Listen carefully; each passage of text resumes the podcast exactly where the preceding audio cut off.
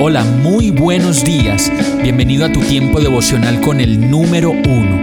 Qué alegría saludarte con la certeza de que Dios está obrando en tu vida su perfecta y buena voluntad, ya sea porque estás aprendiendo de un momento difícil o porque estás disfrutando de su amor a plenitud con paz y tranquilidad. Llegó la hora de tomar tu Biblia, pues de seguro Dios te va a hablar, te va a reconfortar y lo mejor de todo, te va a dar las respuestas que estabas buscando. ¿Qué esperas? Vamos, súbete de una vez en este pequeño pero eterno vuelo devocional con destino al cielo.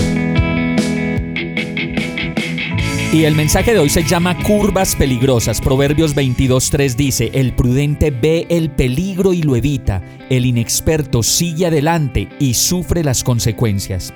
Qué fácil es exponernos al peligro en esta época, peligros con la velocidad en la que llevamos la vida y las malas decisiones que tomamos, peligros por aparentar ser lo que no somos y tener algo que no tenemos, peligros de identidad, de carácter, de debilidad, peligros financieros ante los robos cibernéticos y los engaños de ganar dinero fácil, peligros para los matrimonios, peligros para los hijos y todos los que usted le pueda sumar a esta lista.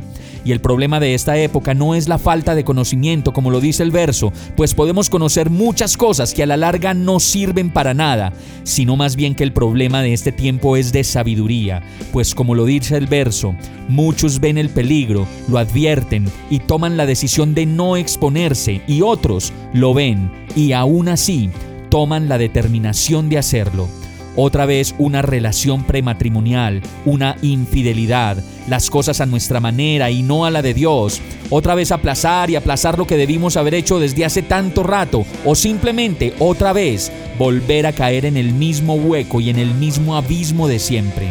Curvas peligrosas que las cogemos con demasiada velocidad nos llevarán a la muerte. ¿Cuáles son tus curvas peligrosas? ¿Cuáles son esos excesos de velocidad? ¿Cuáles tus precipitaciones y cuáles esos abusos en los cuales estás metido ahora? Vamos a orar. Amado Dios, solo tú sabes a qué velocidad voy y que en muchos momentos esas curvas pronunciadas de la vida me ganan y me sacan completamente de la vida. Enséñame, Señor, a bajar la velocidad contigo y a manejar esto que me queda de vida solo con tu dirección, a tu velocidad confiado, tranquilo y descansado en ti, en el nombre de Jesús. Amén. Hemos llegado al final de este tiempo con el número uno. No te detengas, sigue meditando durante todo tu día en Dios, descansa en Él, suelta los remos y déjate llevar por el viento suave y apacible de su Santo Espíritu. Solo compártelo con quien lo necesite y ames. Hoy, de la mano de Dios, todo será un gran día.